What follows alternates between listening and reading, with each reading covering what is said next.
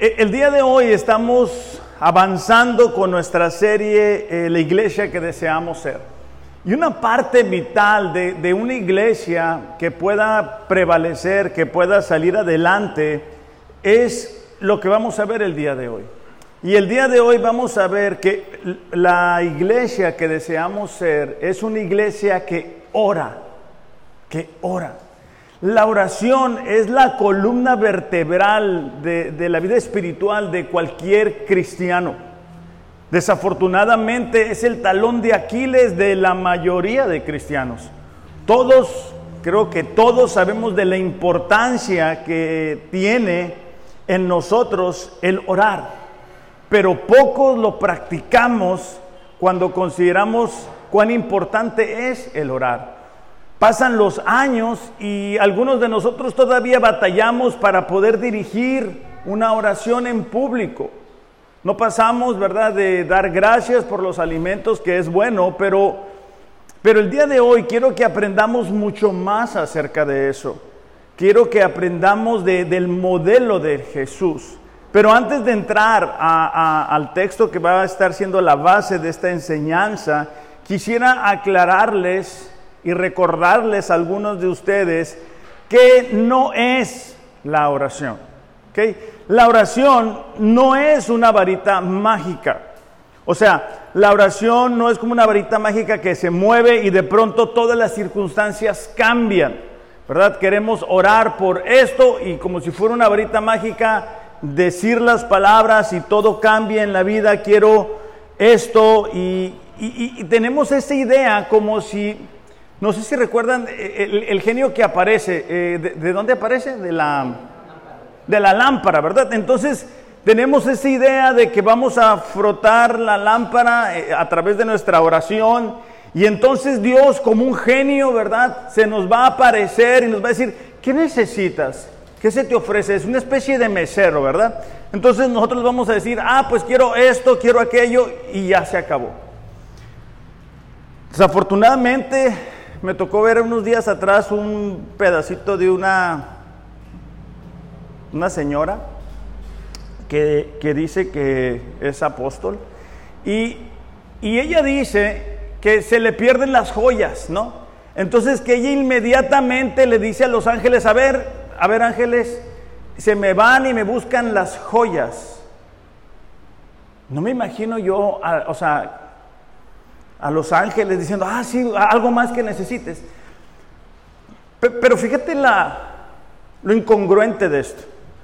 Esta persona que dice ser que es apóstol, se divorcia de otra persona que es apóstol, supuestamente. Entonces ahora ya hay dos iglesias formadas por dos apóstoles, supuestamente. Y ella le dice a los ángeles qué hacer, traerle las joyas que se le perdieron, las cosas que se le perdieron. Pero no le pudo decir a los ángeles que arreglaran su matrimonio, o sea, se divorcian. Entonces te das cuenta de la incongruencia que hay en el uso general de la oración, aún por las personas que enseñan a mucha gente. Entonces la oración no es una varita mágica, no es algo que tú, que tú dices y Dios o los ángeles o quien tú quieras este, va a responder de forma inmediata, ¿verdad? Eh, tampoco la oración no es como cuando vamos a algún negocio, alguna plaza o demás y está una manguera o un extinguidor y dice rómpase en caso de emergencia. Entonces, oramos cuando alguien se está muriendo, cuando alguien está enfermo, cuando tenemos que pagar la renta, cuando tenemos que tomar una decisión importante. Entonces, en ese momento decimos expresiones como, pues tenemos que orar, ya no nos queda más que orar, como si fuera la última alternativa. No es únicamente para eso. Ahora, ¿se puede utilizar como en caso de emergencia? Claro que sí, pero no está su uso, hablando de la oración, únicamente estipulado para emergencias. No, ¿Ok? Entonces, no es una varita mágica, no es únicamente para emergencias, tampoco la oración es una estira y afloja. Hay personas que creen que, tienen que convencer a Dios, ¿verdad? Y entonces si, si repito la misma oración 92 veces, ya estoy torciéndole la mano a Dios. Y entonces lo estoy convenciendo. No es una estira y afloja. Eso es una idea también este, equivocada. Otra idea equivocada de la oración es que la oración no es un ritual para aliviar culpas. Yo recuerdo eh, cuando hice la primera comunión y entonces llegas con alguien ahí y, te dice, bueno, ¿qué has hecho? No, pues le contesté mal a mi mamá y que de esto y que no barrí mi cuarto. Y, entonces te, te dan una, ¿cómo se dice? una penitencia, gracias una penitencia y entonces tienes que repetir cierto número de veces algunas palabras y entonces ya con eso supuestamente ya ha sido perdonado. El, el, problema con eso es que no es bíblico, o sea, no vamos a encontrar eso en la iglesia del Nuevo Testamento. Entonces la oración no es un ritual, no es algo exterior para aliviar la culpa. Si yo repito este, varias veces una oración, no soy ni más ni menos santo que cuando comencé a repetir esas palabras. Cuando leemos los evangelios, descubrimos el ministerio de Jesús. Como cristianos debemos de seguir ese modelo. Jesús fue eh, Dios encarnado y nos modeló la vida cristiana. Nos modeló un ministerio eh, donde aplicó la fuerza de voluntad para ir a donde mucha gente no había eh, sido sanada, por ejemplo, a traer consuelo, a traer ánimo, a traer sanidad. El ministerio de Jesús fue un ministerio que dio dirección a muchas personas. Jesús fue una persona cuando estuvo aquí ejemplar y nosotros miramos que sacaba fortaleza, que sacaba el ánimo, las convicciones, el valor que necesitaba para el día a día. Pero ¿cómo lo hizo? O sea, ¿cómo, cómo es posible que mantenía el gozo aun cuando sabía lo que estaba por delante para él? Bueno, la clave la descubrimos cuando leemos los evangelios y leemos la siguiente frase. Jesús se fue al monte a orar. O Jesús, despidiendo a la gente, se fue a un lugar apartado para orar. El, el, problema con nosotros es que creemos que la oración es para caso de emergencias, es una varita mágica, oramos dos veces acerca de una situación, no cambian y entonces ¿qué decimos? Ah, no voy a orar. Y, hasta tenemos la idea, lo digo porque lo he escuchado, de castigar a Dios al no orar.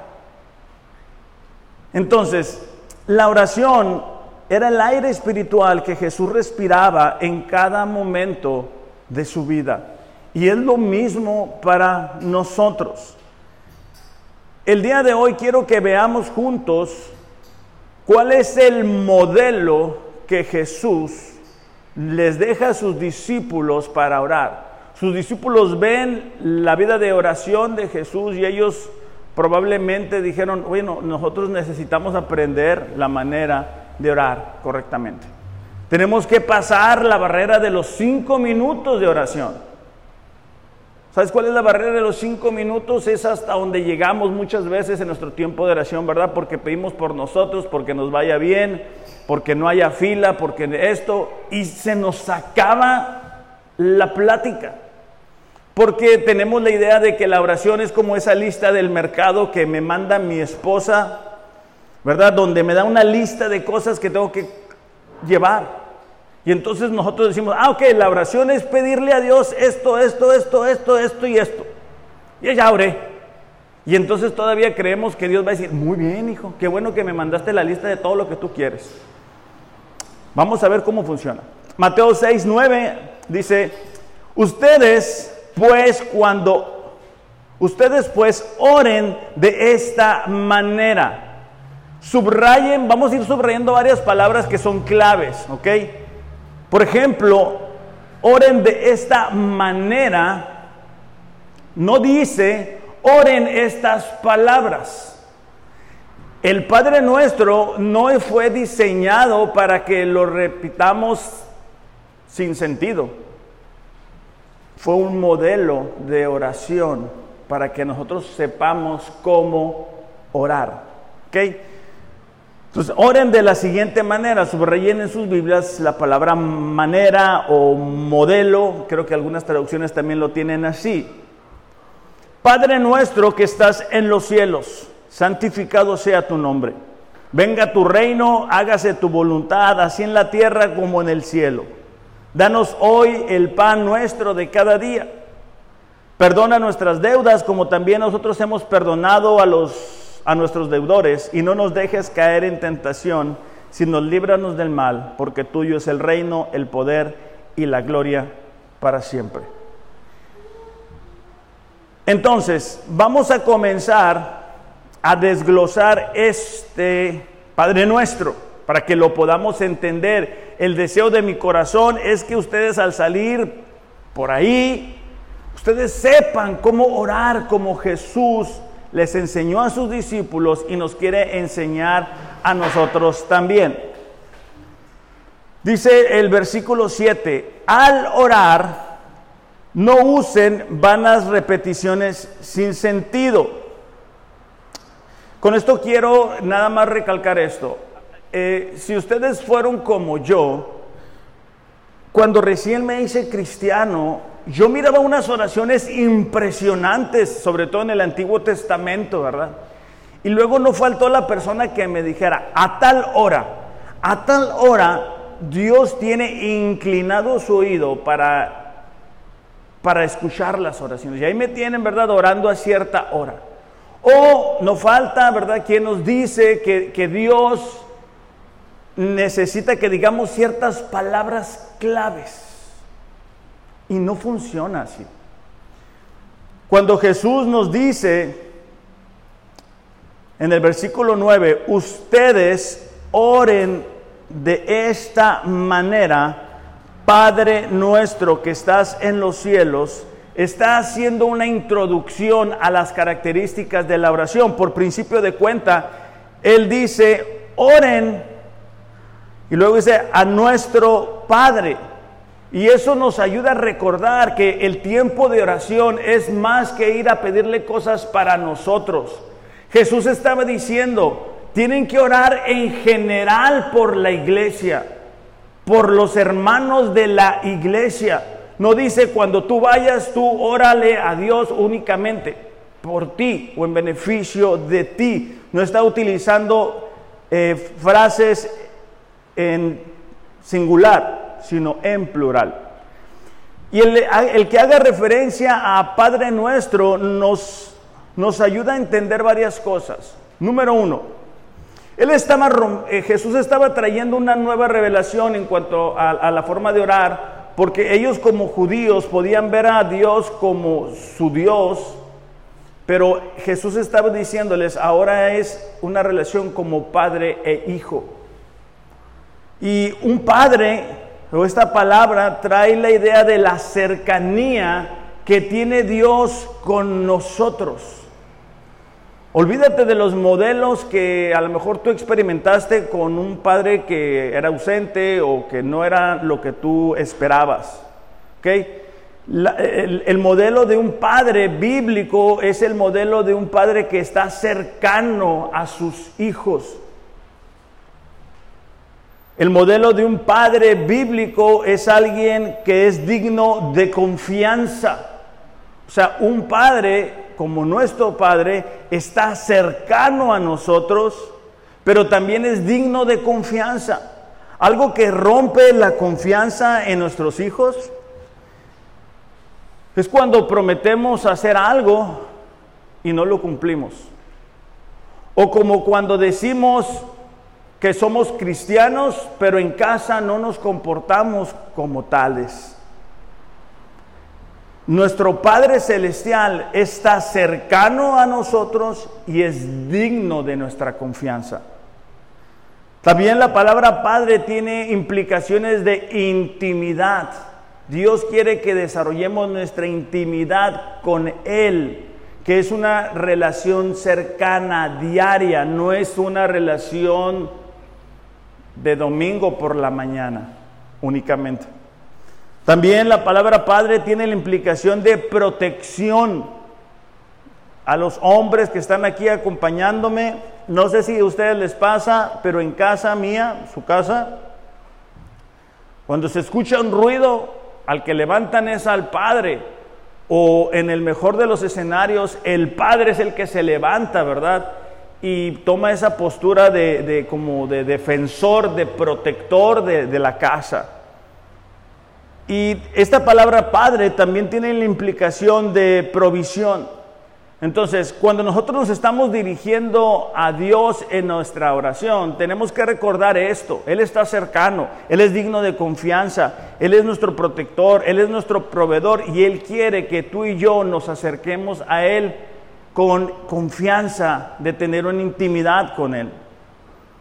Isaías 57, 15 va a ayudarnos a entender un poquito esto. Dejen una marquita ahí en Mateo porque vamos a estar regresando. Dice así, Isaías 57, 15, porque así dice el alto y sublime, que vive para siempre, cuyo nombre es santo. Se está dirigiendo a Dios. Dice, yo habito en lo alto y santo, y también dice, con el contrito y humilde de espíritu para vivificar el espíritu de los humildes y para vivificar el corazón de los contritos. Es decir, a pesar de la grandeza de nuestro Dios, Él habita, Él está cercano a aquellas personas que son humildes, que tienen un corazón quebrantado, que tienen una disposición de cambiar.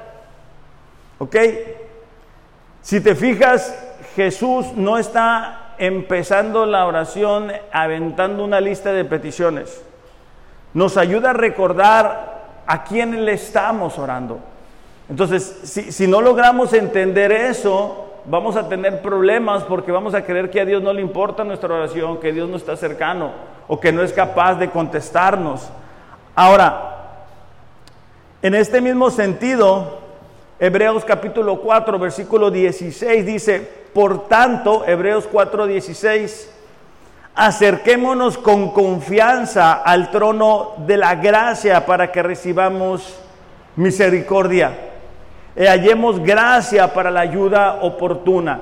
Esta clase de textos nos ayudan a ti y a mí a acercarnos a Dios con plena seguridad de que Él quiere atender nuestras peticiones. Hay veces que nosotros venimos de una cultura donde el hijo hace una petición en casa. Y entonces el hijo quiere ir a un lugar, por ejemplo.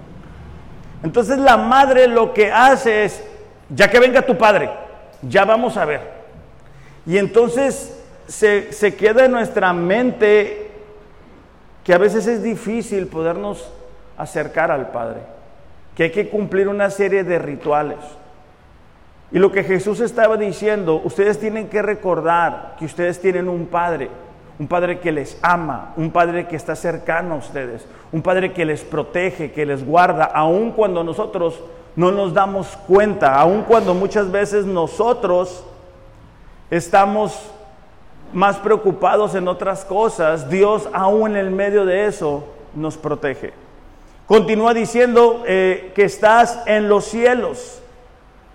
Y esto es importante porque me ha tocado escuchar expresiones como Diosito, expresiones que hacen ver a Dios como si fuera nuestro siervo, nuestro sirviente, ¿verdad?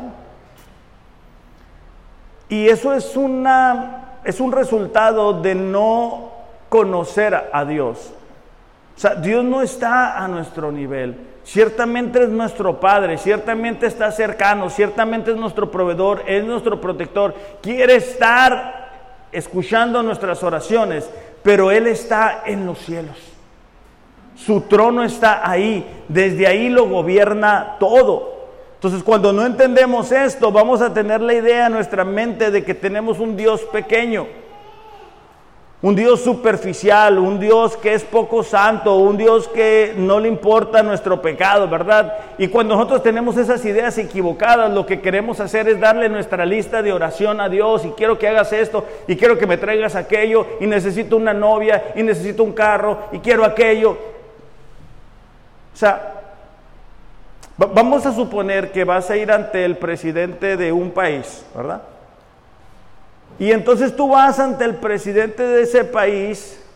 Bueno, ustedes que arreglan eh, papeles, visa y todo eso. ¿Cuántos de ustedes tienen visa? Ah, mira, muy bien, con los maestros. Entonces tú vas a pedir, ¿verdad?, que te den chance de cruzar allá y gastarte todos tus dólares por allá. Pero tú sabes ante quién estás yendo. O sea, tú no llegas y con permiso, a ver, a ver, no. Hay que hacer fila, llenar papeles y llegar delante de una persona y le estás pidiendo, ¿verdad? La oportunidad de entrar ahí. Que cuando estamos haciendo la oración a Dios, debemos de tener eso presente. No estamos hablando con un igual, estamos hablando con Dios y Él está en los cielos. Él no tuviera que escuchar nuestra oración. Él no nos debe nada. Él está completo. Pero aún a pesar de su grandeza, a pesar de ello, Él decide escuchar nuestras oraciones. Eso debería de darnos confianza. Que ayer fuimos a la playa, este, mi esposa y yo, y es impresionante, o sea, yo cada vez que voy al mar me doy cuenta y digo, que es impresionante lo grande que está esto. O sea, es impresionante de que, bueno, de repente como que se salía de control la, ¿cómo se llama? La, la, que se sube. La marea, este, pero, pero hasta cierto punto llegaba. O sea, no, no, no, Dios tiene control de eso. Y ese Dios que creó los mares, la tierra y todo, este, ayer estaba platicando con, mi hija mía de, de, aún, por ejemplo, cuando vemos nuestra mano, nos enseña que hay un creador, porque tenemos la capacidad de agarrar las cosas gracias a, la forma que tiene nuestra mano. Entonces, el creador de todo dice, ¿sabes qué? Tú puedes llamarme Padre, tú puedes acercarte a mí, tú puedes hacerme peticiones, pero tienes que recordar con quién estás hablando. Y esto es bien importante porque yo sé que hay buenas intenciones de decir, orar es para hablar. Y entonces queremos hablar como cuando hablamos entre nosotros. Pero, pero no, no necesariamente va a ser así. Ok, entonces, vamos a empezar con las peticiones. Dice la primera petición, santificado sea tu nombre. Subrayen esas palabras en sus Biblias solamente a manera de reflexión. Dice, ustedes cuando oren, eh, orarán de esta manera. Padre nuestro que estás en los cielos, santificado sea tu nombre. Eh, la expresión santificado implica el venerar a Dios. Implica honrar a Dios. Implica glorificar a Dios, es decir, que el nombre de Dios sea conocido pero también implica obedecerle. O sea, si te das cuenta, después de que Jesús dice, ustedes van a orar así, Padre nuestro que estés en los cielos, y no lanza una lista de peticiones, fíjate lo que Él está comenzando a hacer. Él está diciendo, ustedes cuando oren deben de, de atribuir a Dios quien realmente es. Ustedes deben de honrarlo, ustedes deben de decir, Señor, ayúdame a honrarte. O sea, ayúdame a obedecerte. Ayúdame a hacerte más fiel, Señor. Ayúdame a recordar quién tú eres y quién soy yo cuando estemos en tiempo de oración. Pero nuestra humanidad es, necesito esto, me urge aquello. Y, llegamos a la oración. O sea, no sé si les ha pasado que llega alguien y ni siquiera te dice buenos días y ya te está pidiendo cosas. Bueno, a veces así lo hacemos en la oración. Ni siquiera entramos a Dios y, le reconocemos por quien Él es. Entonces, el poder recordar cuál es su nombre, el poder atribuirle por quién Él es. Es una manera de santificar y recordar quién es el nombre y el carácter de Dios. De hecho, en Salmos capítulo 9, versículo 10 dice así. Salmos 9, 10. Los que estamos en casa debemos de estarlo buscando en nuestras Biblias. Dice, en ti, dice, pondrán su confianza los que conocen tu nombre. Y, y el conocer el nombre es más que decir, Jehová o Dios o Elohim, es, es entender realmente quién es Él. No es decirlo nada más, sino es recordar cómo es nuestro Dios. Si nosotros no tenemos la plena conciencia de cómo es nuestro Dios, difícilmente vamos a poder entender cómo orar realmente. Algunos de los nombres que se le dan en la Biblia a Dios es Elohim, por ejemplo. Elohim es Dios el creador, el creador de todas las cosas.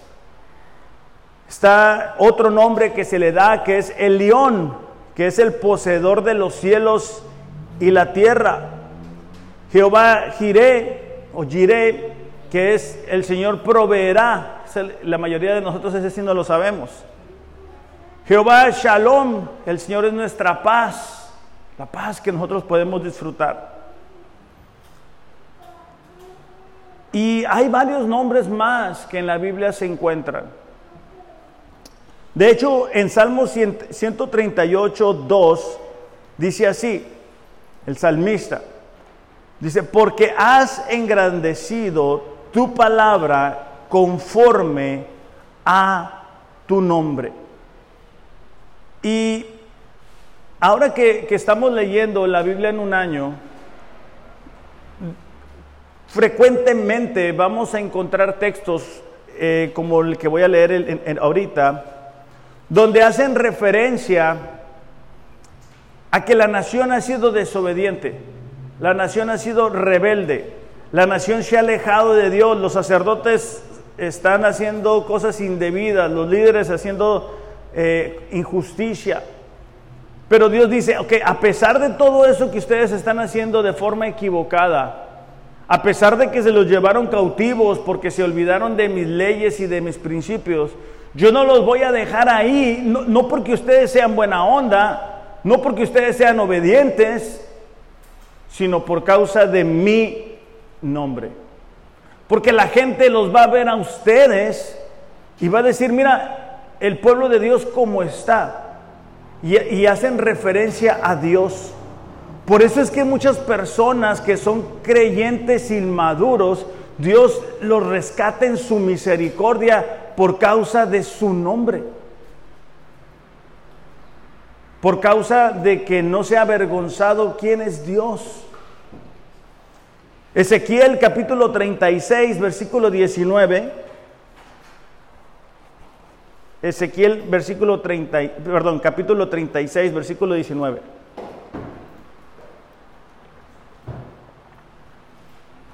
Dice, los esparcí entre las naciones y fueron dispersados por las tierras. Conforme a sus caminos y sus obras los juzgué.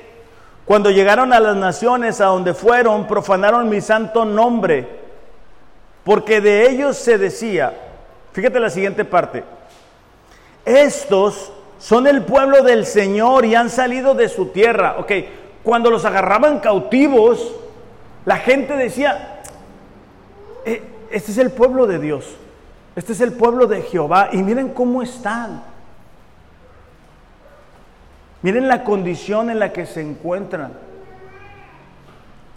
Esto, esto a mí me llama la atención porque actualmente Existen iglesias que más que iglesias parecen negocios y empresas, donde se hace una mala práctica de la palabra, donde se abusa de, de las ovejas. Pero Dios, por su nombre, por quien Él es, no envía el juicio y es paciente.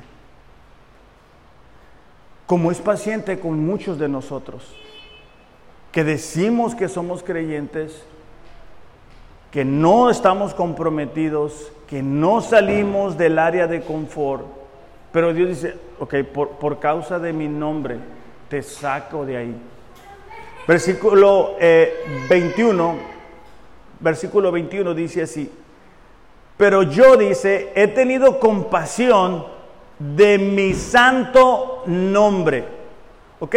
Dios no estaba diciendo, bueno, yo veo sus buenas intenciones, yo veo su potencial, yo veo todo lo que ustedes pueden hacer y entonces por eso los voy a ayudar. Dice Dios, no, no, no. Ustedes son rebeldes, ustedes son desobedientes, ustedes no escuchan, ustedes no buscan mi palabra, ustedes no oran, ustedes me traen lo que les sobra, pero a pesar de eso, por mi nombre, por quien yo soy, te voy a ayudar. Esa es la razón por la cual muchas veces Dios nos ayuda. Versículo 22. Por tanto, dice, dile a la casa de Israel, así dice el Señor Dios, no es por ustedes, casa de Israel, que voy a actuar, sino por mi santo nombre, que han profanado entre las naciones a donde fueron.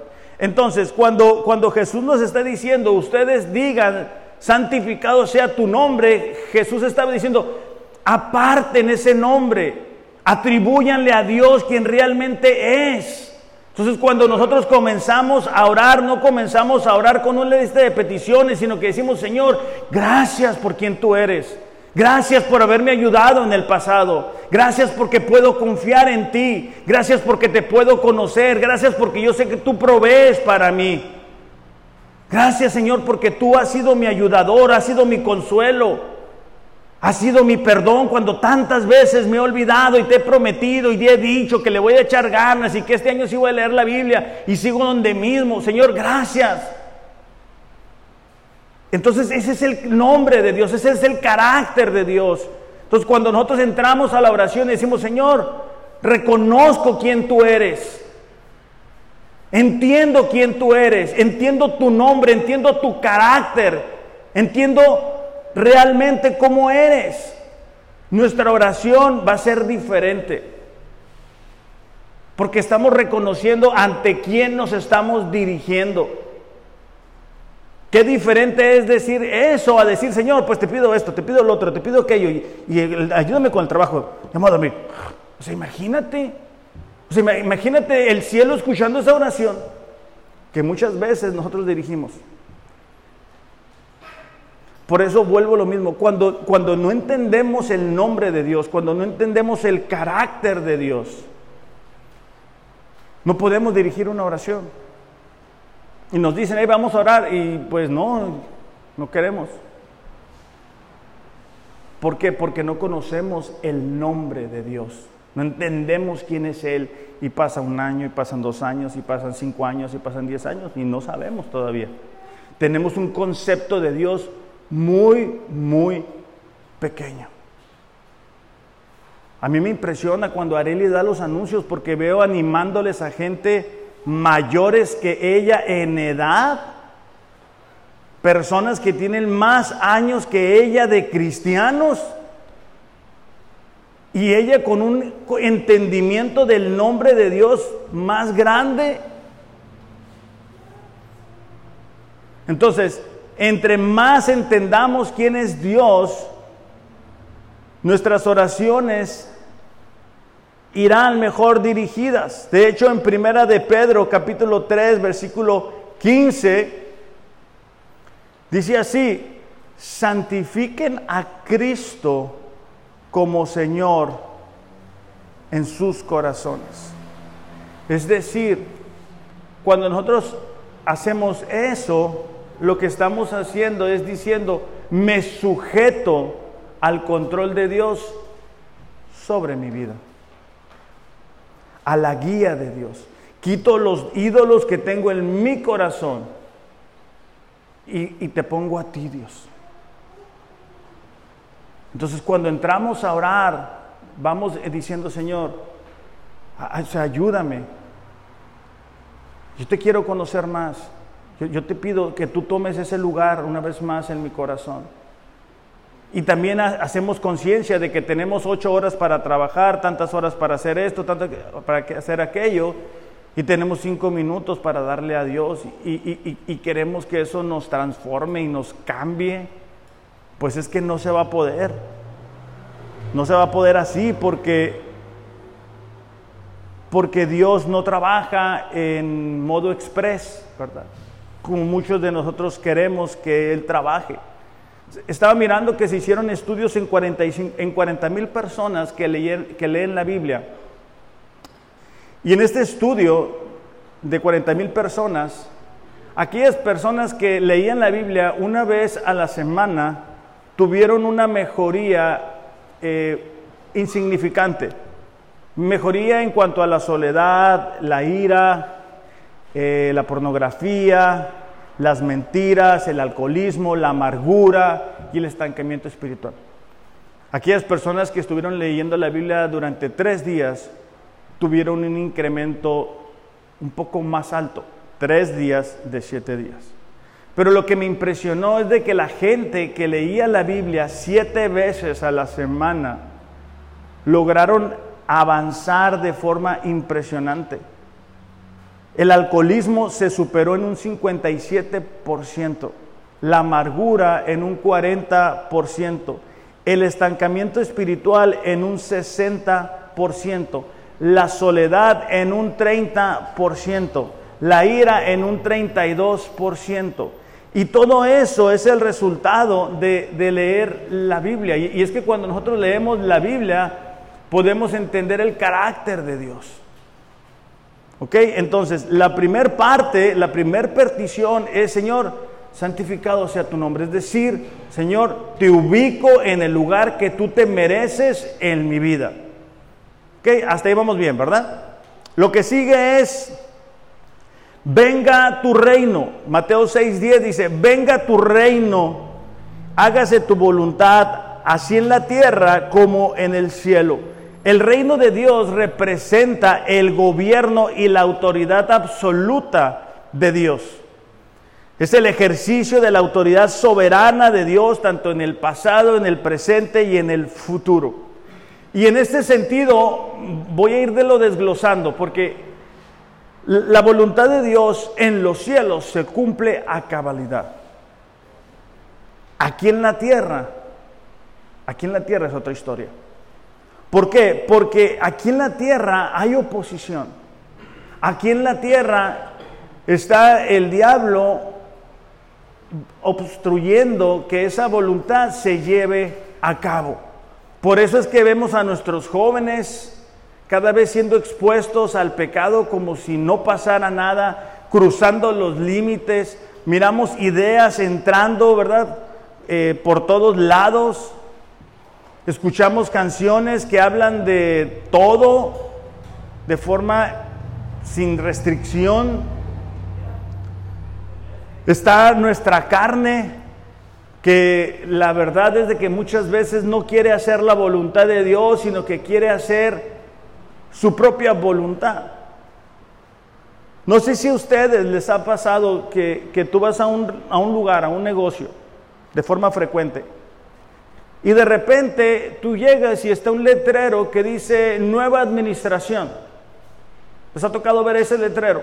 Básicamente lo que significa es de que las cosas ya no se están haciendo como antes se hacían. En la vida de un creyente sucede lo mismo. Cuando nosotros nos rendimos a Dios, entra el Espíritu Santo a, a, nuestras vidas y comienza a cambiarnos de adentro hacia afuera pero aún sigue habiendo esa tensión, ese deseo al pecado, ese deseo al coraje, ese deseo a hacer lo que no agrada constantemente. Y entonces el Espíritu Santo nos busca para habilitarnos y hacer la voluntad de Él. Y está esa lucha. El problema es de que cuando nosotros nos rendimos, ¿verdad?, a, a lo que el enemigo quiere para nuestras vidas, somos más propensos a fallar. Y esa voluntad de Dios no se cumple en nuestras vidas. La voluntad de Dios es buena, es perfecta y es agradable. Pero cuando nosotros cedemos a la tentación, cuando nosotros dejamos que el enemigo nos distraiga, cuando nosotros dejamos que, nos confunda, es difícil que esa voluntad que Dios tiene para nosotros se lleve a cabo. Estaba mirando una entrevista que le hacen a un pastor, 43 años de ministerio, y él dice, ¿cuál es el secreto? Le dicen, ¿cuál es el secreto para tener un ministerio de 43 años cuando ahorita los pastores caen y vuelven a caer y, hay divisiones. ¿Cómo le haces? ¿Cómo le hiciste? Y él dice, mira, la clave para mí, es hacer la voluntad de Dios, especialmente cuando yo no quiero.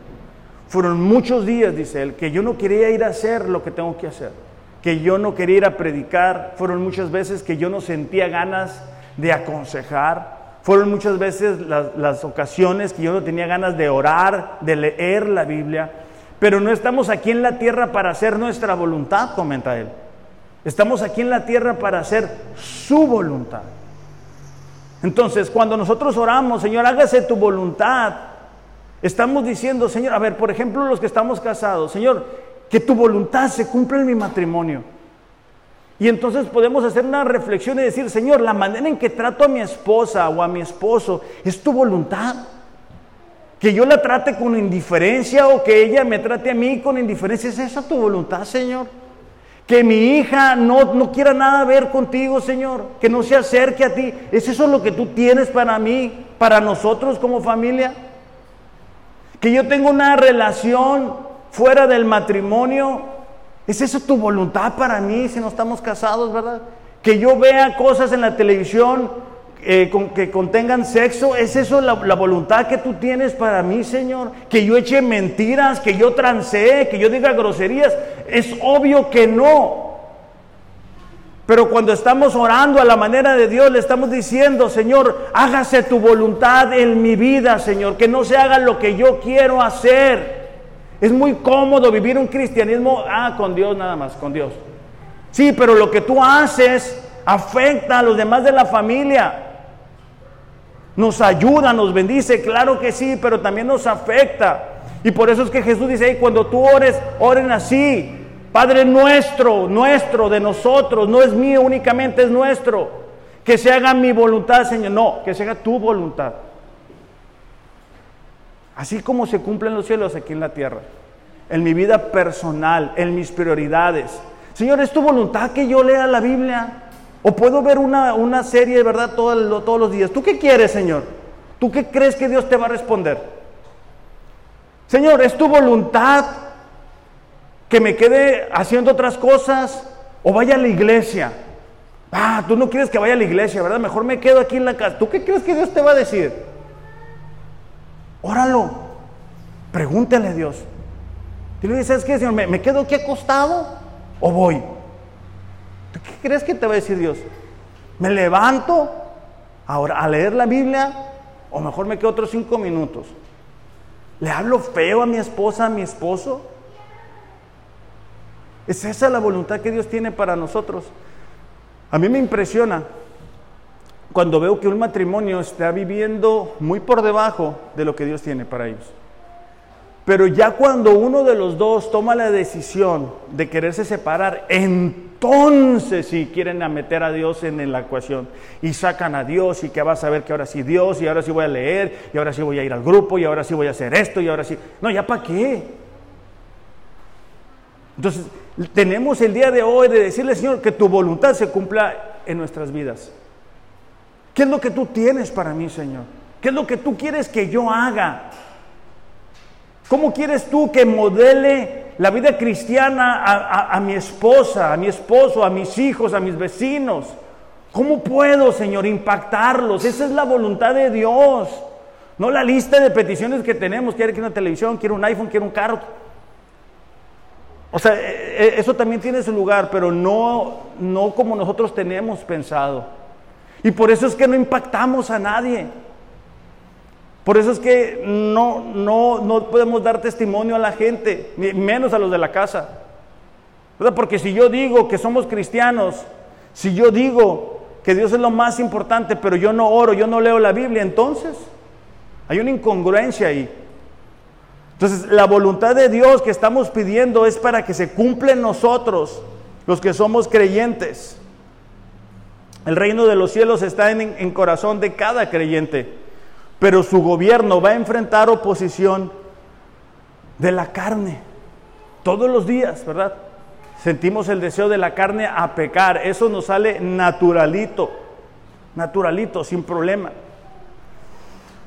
Cuando hablamos de personas no creyentes, yo tengo gente que amo, que necesito, que deseo con todo mi corazón que puedan conocer. Lo que estamos diciendo es, Señor, que ellos te puedan conocer. La Biblia es clara, Dios quiere que todos vengan al arrepentimiento, esa es su voluntad. La vida del creyente debe de ir avanzando conforme la voluntad de Dios se va cumpliendo. Entonces todo se va acomodando. Pero, pero no sé si les ha pasado que tú quieres acomodar algo en tu casa, pero para acomodar algo en la casa tienes que primero que desacomodarlo todo y darte cuenta del cochinero que hay abajo de la cama, ¿no? Entonces, para que eso suceda en nuestras vidas, con frecuencia hay un trabajo que se tiene que hacer. Hay un pecado que está guardado ahí que lo tenemos que sacar. Hay orgullo, hay egoísmo, hay falta de compromiso, hay inmadurez, hay una mala actitud. Y eso no impide que la voluntad de Dios se esté cumpliendo en nuestras vidas. Mira, tú miras la vida de un, creyente maduro, y tú vas a mirar cómo la voluntad de Dios está cumpliéndose. Pero, pero no empezó hoy en la mañana. Tiene años probablemente haciendo la voluntad de Dios. Entonces tú cuando ves los hijos, ves como la sombra del Padre está cuidando, protegiendo a la esposa y a los hijos y está marcando un sendero seguro.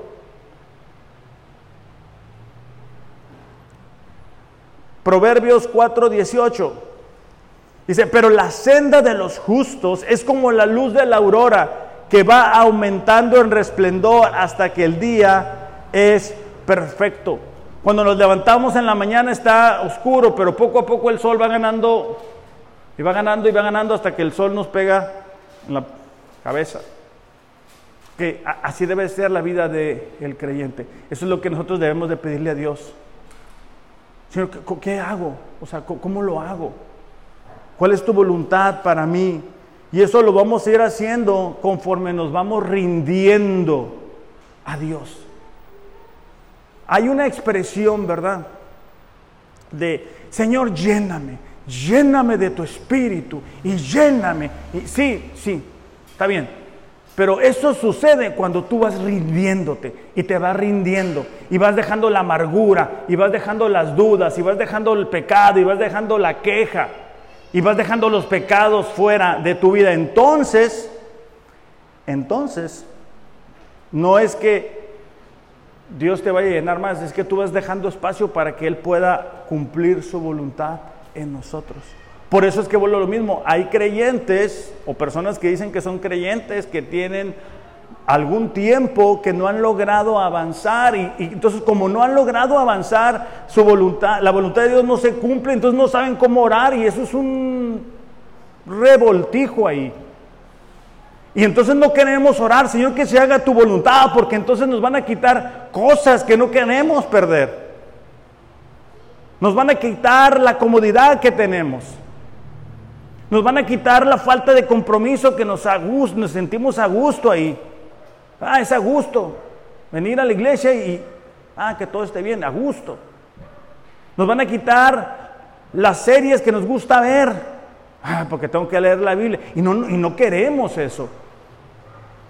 Eh, eh, ahí la dificultad y la importancia a la vez de entender el Padre nuestro, porque Jesús nos está diciendo, tu voluntad no es perfecta, la voluntad del Padre es la que es perfecta, es la que tú quieres en tu vida, no quieres tu voluntad. ¿Cuántas veces hemos pedido por cosas que luego nos damos cuenta y, ay, eso que pedí, mira ahora el desastre que se me hizo? Por eso es que Jesús dice, ustedes oren porque la voluntad del Padre se cumpla en ustedes, no la tuya. Me, sucede de repente que ando con alguien en el carro y, y yo voy manejando y es como si vamos manejando y esta persona va jugando la lotería. Más recio, más despacio. Cuidado, el perro, el gato, el señor. despacio, cámbiate el carril, vuélvete el carril. Es, incómodo, ¿verdad? bueno, a mí, a mí no me gusta, yo digo, pues mejor que maneje esta persona. Ok. Cuando nosotros estamos haciendo ese cambio de nuestra voluntad a la voluntad del Padre, vamos a comenzar a incomodarnos, porque estamos haciendo lo que nosotros queremos hacer. Y cuando alguien te dice, hey, hey, hey, eso no es correcto, eso no está bien, y para colmo de males te pone la lámpara así en, en tu vida, e, e, eso que tú piensas que nadie se va a dar cuenta, Dios lo sabe, entonces es incómodo. Entonces estamos orando, ¿verdad? Padre nuestro, santificados, es decir, Señor, te honramos, reconocemos quién tú eres, queremos obedecerte, pero también queremos pedirte que tu voluntad, Señor, que es buena, que es perfecta y es agradable, se cumpla en nosotros. ¿Dónde voy? Y lo que sigue es, hágase tu voluntad hágase tu voluntad.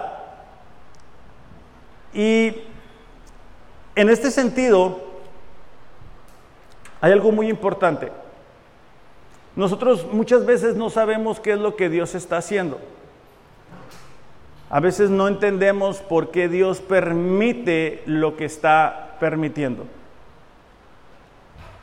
Estaba mirando unos, unos estudios en los cuales hace más de 60 años eh, corrieron de, China a los misioneros cristianos. Y entonces la gente creyó que el cristianismo se había detenido. E, el asunto es que ahorita en China hay un gran avivamiento hacia Cristo. Cuando nosotros anteponemos nuestra voluntad a la de Dios, estamos cometiendo el error de creer que, sabemos más que Él. O sea, en el punto anterior decíamos que decíamos que su reino venga, ¿verdad? A nuestras vidas. Queremos que Él venga con su gobierno, con su autoridad. Pero ahora queremos decirle, Señor, que se haga tu voluntad. Es lo que Jesús oró cuando estuvo en el Getsemaní él dijo, ¿verdad, Señor? Si es posible que pase de mí esta copa, pero no se haga lo que yo quiero, sino lo que tú deseas. Debemos pedir la capacidad de sujetarnos a la voluntad de Dios para nuestras vidas. O sea, todos los días, Señor, ayúdame a hacer más tu voluntad y, menos la mía. De hecho, el salmista lo dijo así en el Salmos, Salmos 40, versículo 8. Dice, me deleito en hacer tu voluntad, Dios mío, porque tu ley está dentro de mi corazón. Entonces, cuando hablamos, Ariel, ¿puedes pasar, por favor? Cuando hablamos de, pedirle a Dios que, que se cumpla su voluntad en nosotros, estamos diciendo, Señor, ayúdame a saberme a sujetar a lo que tú tienes porque hay cosas, hay situaciones que vamos a enfrentar que es una realidad, nosotros no las hubiéramos pedido. Nosotros no se nos hubiera ocurrido, ¿verdad?, tener que pasar por semejante situación para hacernos humildes. Pero Dios, que todo lo sabe, lo permite por una u otra razón. Entonces, iglesia, vamos a dejar a la mitad ahorita y la siguiente semana vamos a continuar con esta oración. Solamente recuerden, el Padre nuestro es, es un modelo para orar, es una forma de orar. La introducción es decir, Padre, Padre nuestro, es decir, esa cercanía que podemos tener con Él. El decir santificado sea tu nombre es atribuirle a Dios quien realmente es. El decir, Señor, que venga tu reino, es decir, que se establezca en nuestras vidas en mi vida que te conozco, en la vida de la gente que no te conoce. Y el hacer la voluntad es esa, es esa rendición que tenemos que ir haciendo cada uno de nosotros. Vamos a, orar y vamos a pedirle a Dios que, que podamos aplicar lo que hemos estudiado el día de hoy. Padre, te damos gracias por quien tú eres.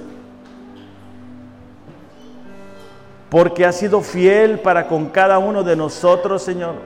Porque has sido misericordioso. Porque nos has perdonado una y otra vez, Señor.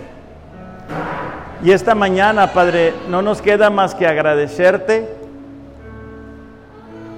por cada una de las bendiciones que has derramado sobre nuestras vidas, Señor.